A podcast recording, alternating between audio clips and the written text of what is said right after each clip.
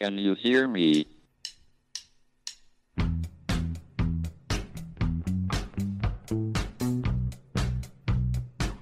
Houston, we have a problem. It's one small step for man, Now I am become death, one giant leap for mankind. the destroyer of worlds. Eureka! Nos Bastidores da Ciência, um podcast da Molecular JE. Olá a todos, sejam muito bem-vindos a mais um episódio do podcast Molecular, o podcast da Molecular JE, a junior empresa do Departamento de Química da Universidade de Coimbra. O meu nome é Carolina e estou aqui com o João mais uma vez para falarmos sobre ciência do dia a dia. O episódio de hoje é sobre pirilampos. Como é que eles brilham? Bem, certamente já todos vimos pirilampos e sabemos que é altamente improvável que uma criança, ou mesmo adulto, não fique fascinado com estes pequenos insetos que brilham de forma intermitente. Bem, os pirilampos sempre intrigaram a espécie humana. Para além das crenças que os associam a quem já não está neste mundo, há ainda quem diga que simbolizam amor silencioso, a infância, colheita, desgraça ou até mesmo prostituição. E, sem mais demoras, João, existe mais do que um tipo de pirilampo? De forma muito breve, existem mais de 2 mil espécies de pirilampos que estão presentes em todos os continentes, exceto na Antártida, por razões naturalmente fáceis de imaginar. A principal característica que identificamos neste tipo de animais é a sua capacidade precisamente de produzir luz, embora em algumas espécies esta habilidade seja exclusiva eh, de apenas um dos sexos, se bem que na grande maioria, eh, quer os machos, quer as, as fêmeas emitem então luz. Para além disso, não são só os pirilampos adultos que conseguem emitir luz. Há espécies em que as próprias larvas e os ovos eh, também brilham, reagindo inclusivamente a estímulos externos, como pequenos toques um, ou vibrações. Mas tendo em conta uh, esta emissão de luz, este brilho que eu estive aqui a falar que os pirilampos imitam, porquê que, porquê que eles brilham ao certo, Carolina? Bem, a luz emitida pelos pirilampos pode ser uma forma para eles comunicarem entre si para atrair parceiros ou para defender o território e afastar predadores. No ritual de reprodução é bastante comum a fêmea observar o voo do macho e, se o considerar um bom parceiro para acasalar, emitir sinais luminosos específicos que o vão atrair. E, por outro lado, apesar da comunidade científica ainda não saber muito bem o que é que os pirilampos comem, sabe que por vezes comem outros pirilampos. E o que é que eles fazem? Utilizam sinais luminosos como engodo. Por exemplo, algumas espécies do género Photuris imitam os sinais de luminosos do género Photu Photinus e então atraem os machos e de seguida matam-nos e comem-nos. Então, e João, como é que os pirilampos brilham?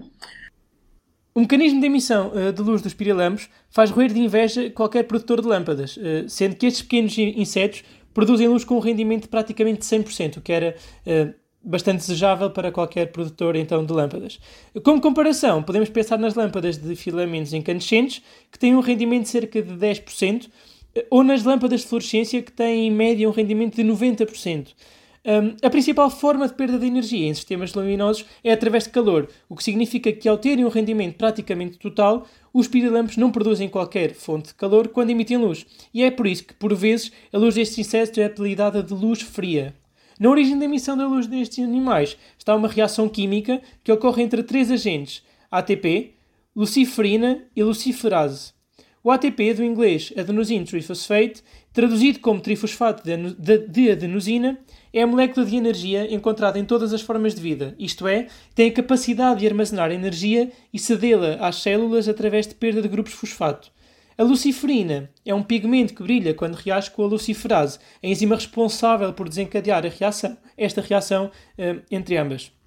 Uh, quando estes três compostos estão presentes, reúnem-se então as condições necessárias para os pirilampos emitirem luz. Mas será que tendo em conta este tipo de reações, nos podemos inspirar nos pirilampos para produzir, por exemplo, luz?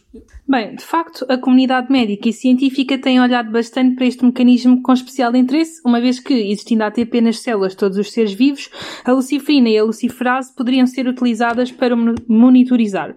Por exemplo, quando uma célula já não está saudável, os níveis de ATP podem alterar-se e, portanto, injetando luciferina e luciferase, é possível monitorizar a quantidade de ATP que existe na célula e um, podemos então detectar doenças como cancro. Para além disso, podem usar-se detectores com estes dois compostos para avaliar a existência de contaminações biológicas ou, ou, por exemplo, para procurar vida fora do nosso planeta. De facto, sim, isto está tudo inspirado nas luzes dos pirilampos. Então, não podemos usar propriamente para produzir luz nas lâmpadas, mas podemos utilizar a vários níveis, como por exemplo o, o nível ou a nível biológico. Exatamente. Uh, para além disso, há pirilampos que brilham de forma sincronizada, certo? Exatamente. Em algumas regiões do nosso, do nosso, planeta, como por exemplo no Sudeste Asiático ou na costa leste dos Estados Unidos da América, existem de facto espécies de pirilampos que brilham sincronizadas. Sim, são milhares de insetos que piscam com o mesmo ritmo como se fossem luzes de Natal, imaginemos. Este fenómeno, descrito há centenas de anos, tem intrigado a comunidade científica que ainda não conseguiu explicar em pormenor como é que isto acontece. Aqui temos mais um exemplo de como a natureza consegue estar vários passos à nossa frente. Bem, agora que já conhecemos melhor a natureza uh, e, em particular, como é que estes nossos amigos brilham, vamos então passar à nossa sugestão literária. Desta vez vamos deixar como sugestão a breve história de quase tudo, de Bill Bryson, que basicamente é uma viagem pelo tempo explicada uh, de maneira muito suave e que qualquer leitor consegue acompanhar, mesmo não tendo nenhuma base científica por aí além. Nós voltamos daqui a 15 dias com mais experiências do nosso dia a dia. Até lá! Boas experiências. Can you hear me?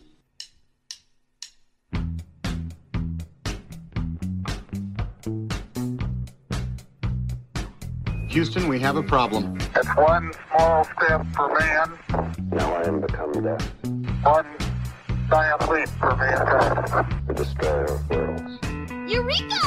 Nos Bastidores da Ciência, um podcast da Molecular JE.